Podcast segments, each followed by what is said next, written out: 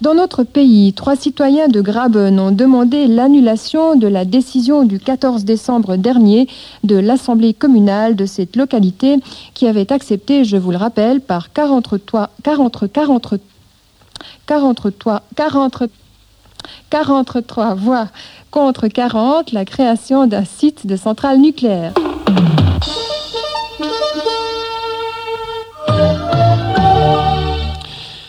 7 heures, un dernier coup d'œil sur les informations de la journée. Pascal Bénard. Une belle journée de plus pour le Suicide Guntart à Wimbledon. Il a éliminé l'Américain Vitas Gerulaitis en 5-7, se qualifiant du même coup pour les huitièmes de finale. Qualification également de Chris Evert Lloyd, John McEnroe et Ivan Lendl.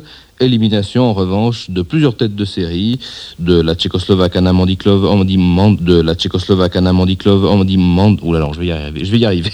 De la Tchécoslovaque Anna Mandlikova, du Suédois, merci, ces albums, publiés aux éditions Belin, sont de véritables petits chefs-d'œuvre de vulgarisation des bijoux et en plus, ça se vend bien, ce qui ne gâche rien.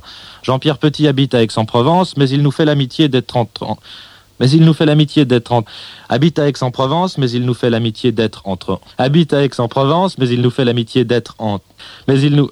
Habite à Aix-en-Provence, mais il nous fait l'amitié d'être en notre compagnie ce matin.